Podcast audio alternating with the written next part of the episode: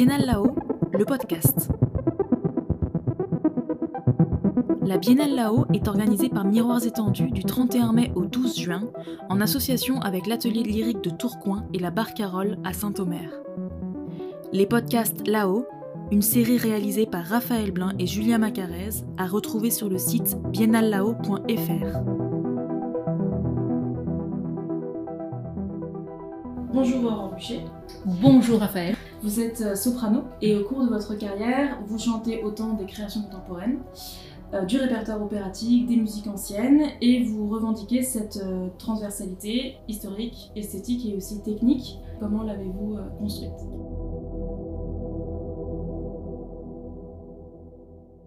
Alors oui, c'est vrai que j'essaye de me retrouver comme ça à l'intersection de plusieurs esthétiques et répertoires. Alors c'est lié à plusieurs choses. Euh, dans le désordre, euh, ben, c'est lié à ma formation. Donc euh, moi j'ai fait des études de piano quand j'étais petite et puis après j'ai fait de la philo, j'ai arrêté la musique. Donc j'ai fait de la philo, j'ai fait d'autres choses complètement qui n'avaient rien à voir. Et je suis revenue au chant un peu par hasard.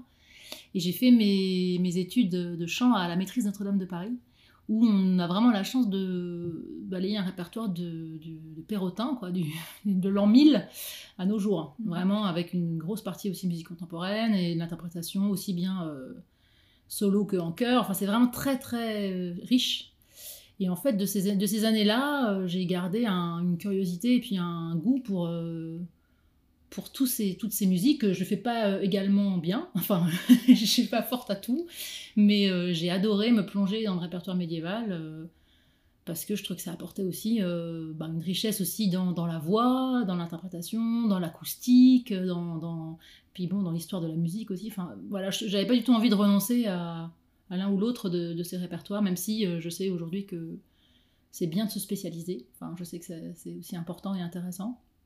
Mais moi, j'ai pas, pas fait ce choix-là. Donc euh, voilà, donc j'ai continué à essayer de, au plus possible, euh, garder des, pieds dans tous ces répertoires. Voilà. Et puis, c'est aussi pour ça que j'ai créé l'ensemble Via Révolte, pour justement continuer à, à faire à faire tout ça. Donc on fait aussi du livre vermeil de Montserrat et puis on fait euh, France Gall. La philosophie de l'ensemble, c'est vraiment qu'il n'y a qu'une seule musique et qu'un seul public. Et que la musique, elle est accessible à tous immédiatement. Et que même la musique de patrimoine, la musique de répertoire, la musique classique, euh, elle peut être euh, se donner immédiatement. Et ça, j'essaie de le défendre. Et, j'ai quelque part un peu déjà la preuve que oui. Parce que quand on fait des concerts avec Révolte et qu'on chante du Dowland ou du Handel ou du Cage, il euh, y, a quelque chose qui se passe euh, et, donc je continue à croire qu'il n'y a pas besoin d'être informé ou d'être, euh, même si c'est bien aussi d'être informé, je pense qu'on peut rentrer dans une œuvre contemporaine ou dans une œuvre baroque ou dans une œuvre quelle qu'elle soit en fait, de plein pied comme ça, sans, sans préalable. Et c'est un peu l'idée de d'amener cette musique au plus grand nombre parce que bah voilà, il y a encore, je trouve qu'aujourd'hui dans la société, il y a encore beaucoup d'a priori. Il y a beaucoup de gens qui rentrent pas dans les salles de concert, il y a beaucoup de gens qui rentrent pas dans les églises aussi.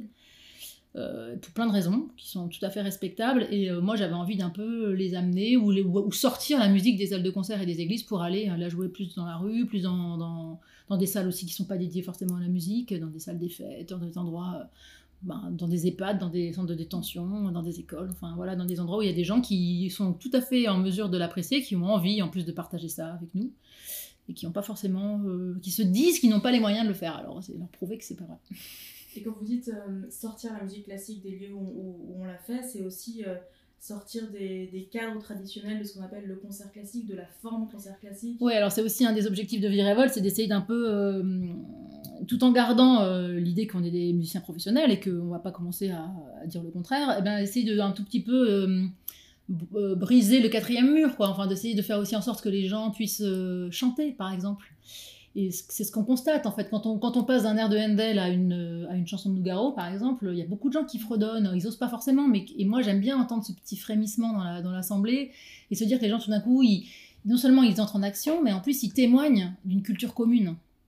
Et c'est ça qui me plaît en fait, c'est l'idée qu'il faudrait que toute cette culture soit commune en fait. Et pour l'instant, la chanson pop a vraiment popularisé, c'est vraiment son, son objectif, euh, la musique ben, j'aimerais bien qu'un jour on puisse redonner euh, Forêt, Mozart, euh, enfin tout ça avec moi aussi quand je, quand je le chante, quoi, quand on le joue avec les musiciens de Révolte. Décloisonner, même si le mot n'est pas très beau, essayer de vraiment mettre côte à côte ces musiques-là pour, euh, pour passer de l'une à l'autre comme ça, euh, l'air de rien.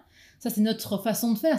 Je pense qu'il y a aussi des formes d'intimidation qui sont un peu maintenues et pas par hasard. Quand dans la salle, il y a des gens qui vous fusillent du regard parce que vous avez toussé ou applaudi au mauvais moment, c'est bien la preuve quand même qu'il y a ceux qui sont dedans puis ceux qui sont dehors et qu'on n'a pas forcément envie que tout se mélange. Donc c'est un peu aussi pour un peu pousser les, gens dans leur retranchement, voir un peu ce qui se passe si on ouvre vraiment euh, la musique euh, de répertoire à tout le monde.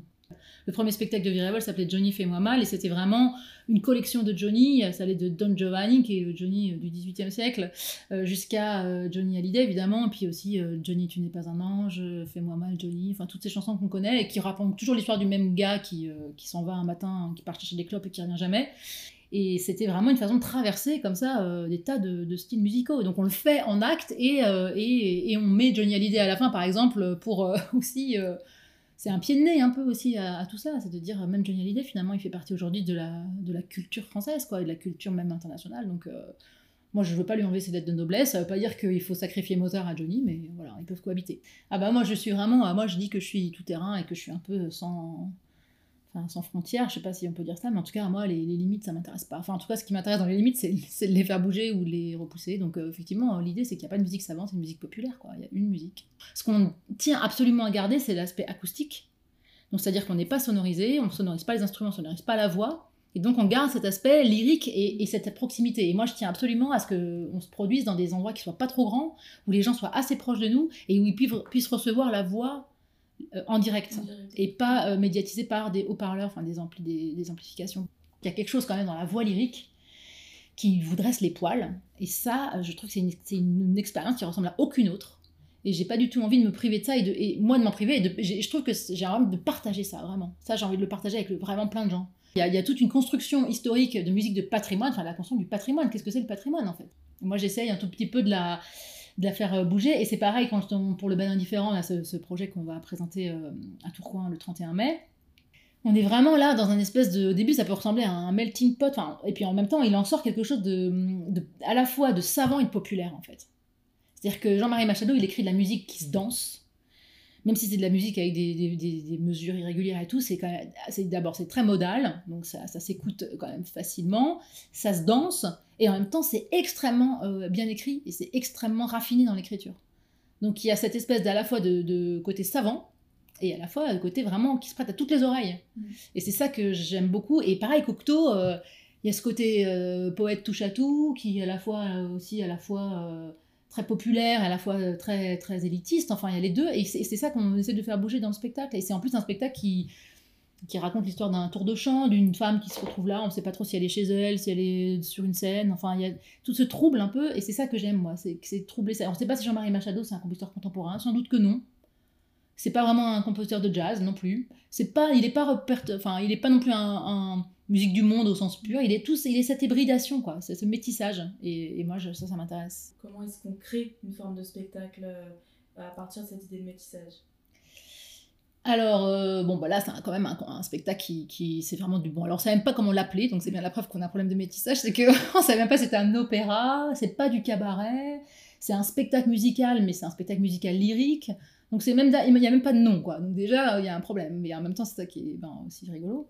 Et comment ça se passe? Ben justement on, a travaillé avec la mise en scène, avec Emmanuel Olivier qui, signe la mise en scène et, Victor Duclos qui fait la chorégraphie et qui est assistant metteur en scène. On a, vraiment travaillé euh, pour qu'il y ait un trouble sans arrêt entre où est-ce, où est-ce qu'on est. Quoi. Et d'ailleurs, il y a beaucoup de gens, quand ils ont vu le spectacle, quand on l'a créé en décembre, qui m'ont dit, mais en fait, on ne comprend pas très bien où on est ni quand on est. Et c'est ça aussi qui permet aussi de se laisser aller, je trouve, se laisser aller à arrêter de penser en termes de catégories. C'est-à-dire que quand au début d'un spectacle, on, trouble le spectateur, il ne sait pas à qui on s'adresse, est-ce que, parce que je m'adresse beaucoup à Émile, en regardant le public. Donc, on ne sait pas trop si Émile est là dans le public ou si c'est le public ou s'il si est juste pas là ou s'il est dans ma tête.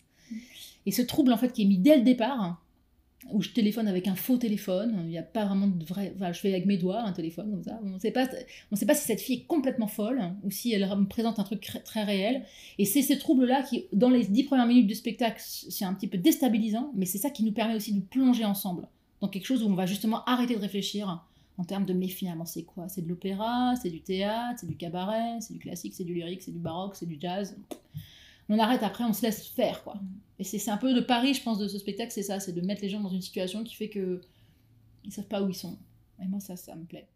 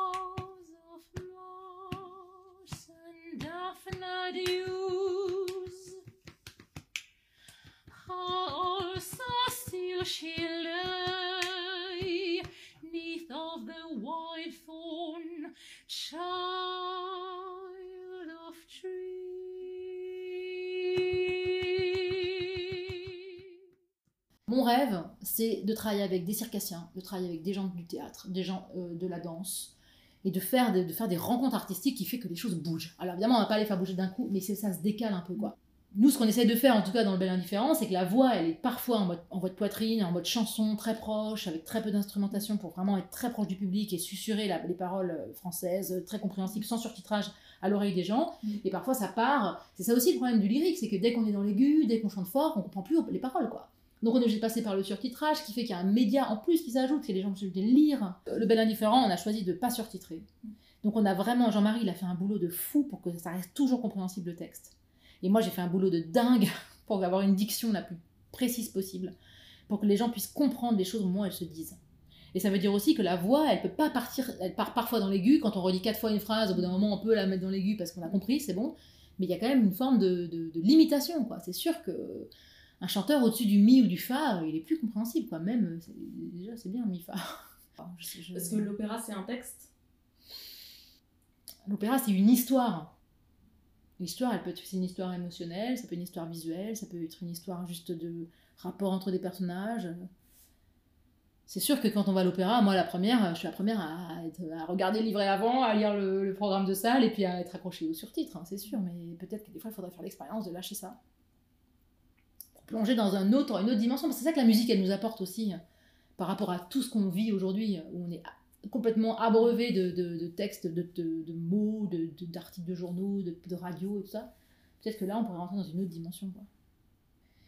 C'est sûr qu'avec l'opéra wagnérien, on est parti dans des, dans des choses énormes, avec euh, des voix très très projetées, très, très très puissantes, qui sont complètement incompréhensibles. Enfin, puis on s'en fiche complètement, parce que dans Wagner, finalement, on est ailleurs, mais c'est vrai qu'on aime bien lire l'histoire avant, parce que quand même, c'est toute une épopée, quoi.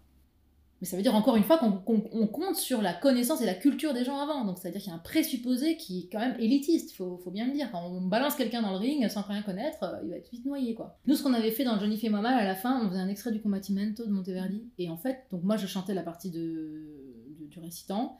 La violoniste et le clarinettiste faisaient euh, les deux combattants au milieu du spectacle en jouant, euh, qui se battaient avec clarinette et violon, l'archet, tout ça. Et le théorbiste et le violoncelliste, enfin surtout le théorbiste, déclamait le texte en français en réponse à ce que je disais en italien.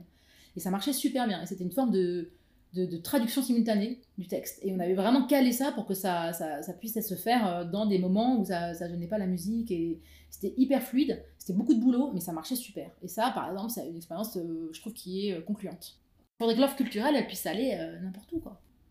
Je, je trouve qu'il y a quand même une façon de vouloir confisquer un peu la musique. Je trouve qu'il y a, je trouve que, enfin, moi j'ai fait des études au conservatoire, je, je trouve qu'il y a un entre-soi quand même qui est encore là.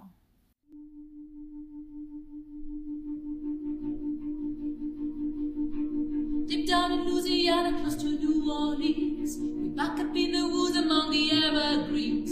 We stood an old cabin made of earth and wood. One a country boy named Johnny B. Good. Never ever learned to read or write so well, but play the guitar just like ringing a bell. Go, go,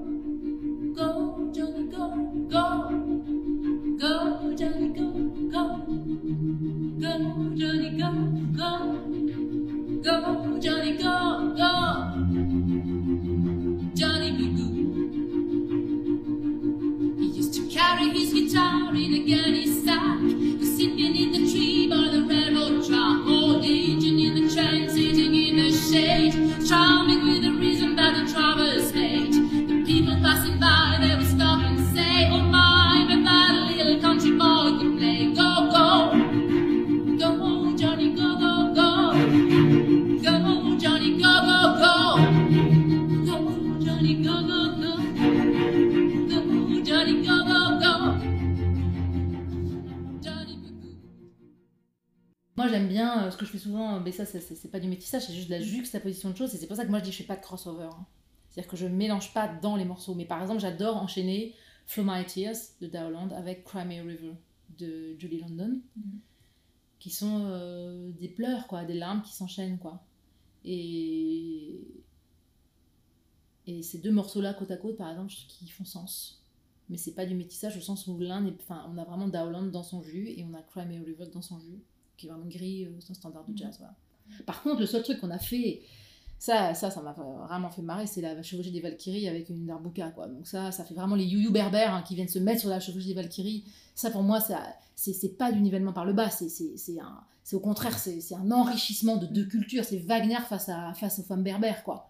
Pour moi, il y a un truc qui, qui, tout d'un coup se télescope et qui rend les choses deux fois plus, enfin dix fois plus puissantes.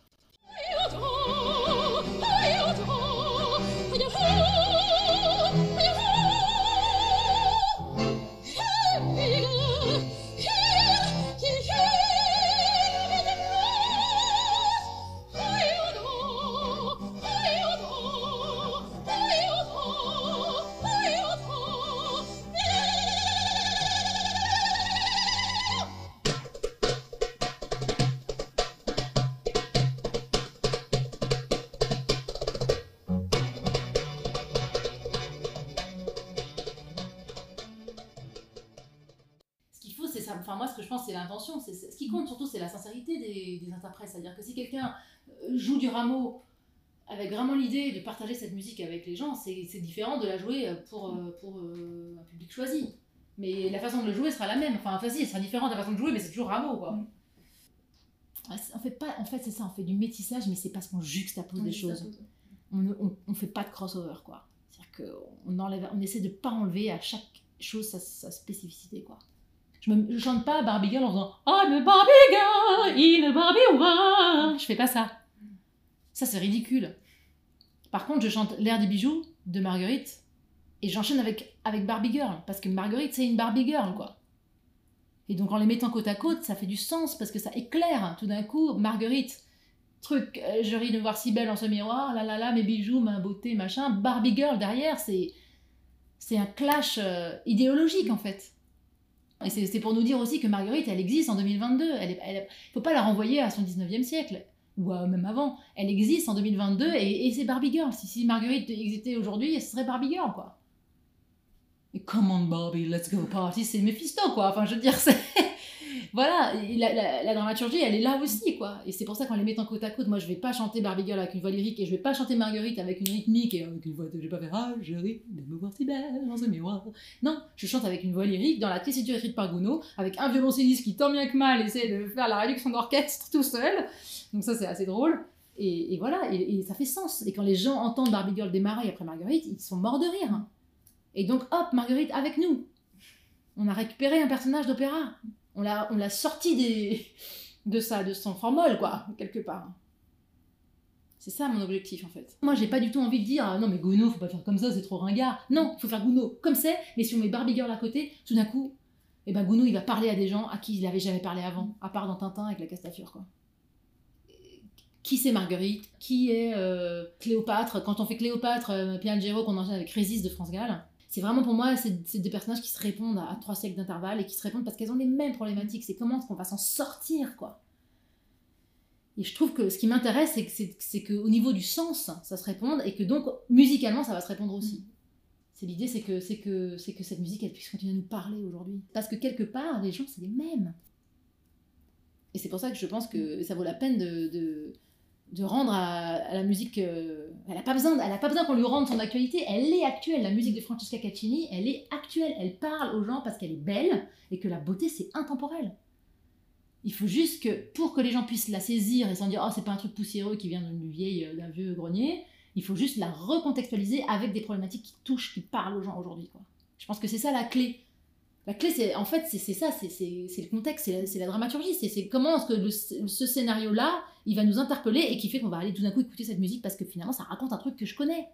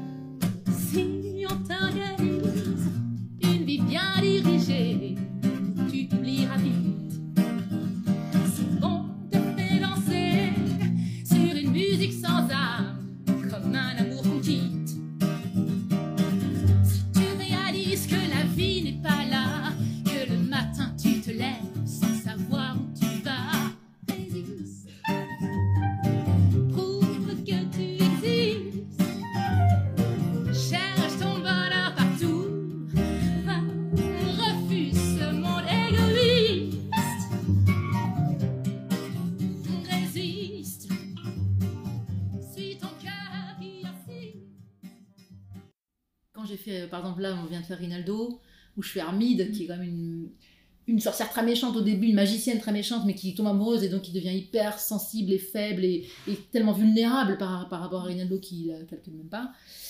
Ben, de toute façon, euh, voilà. Après, moi, j'ai été très euh, euh, inspirée par la mise en scène de Claire Banquane qui voulait continuer à rester euh, au second degré et continuer à que les gens puissent rire, même pendant les moments hyper poignants de la musique. Et donc, au début, ça m'a un peu bousculée.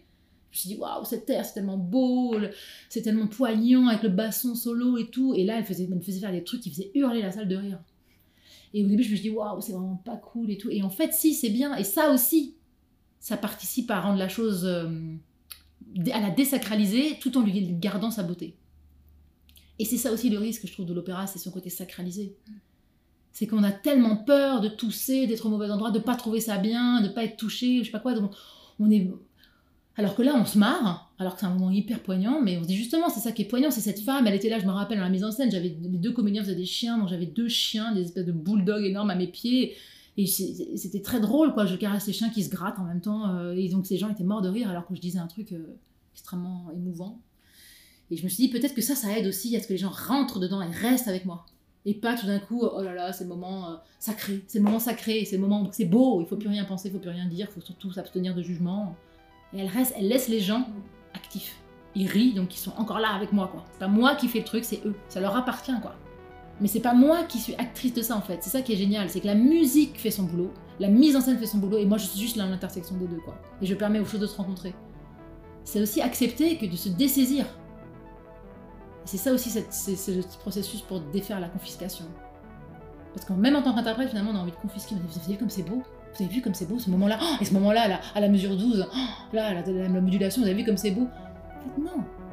On fait le truc et, c'est beau, c'est pas beau, ch- chacun d'en décider.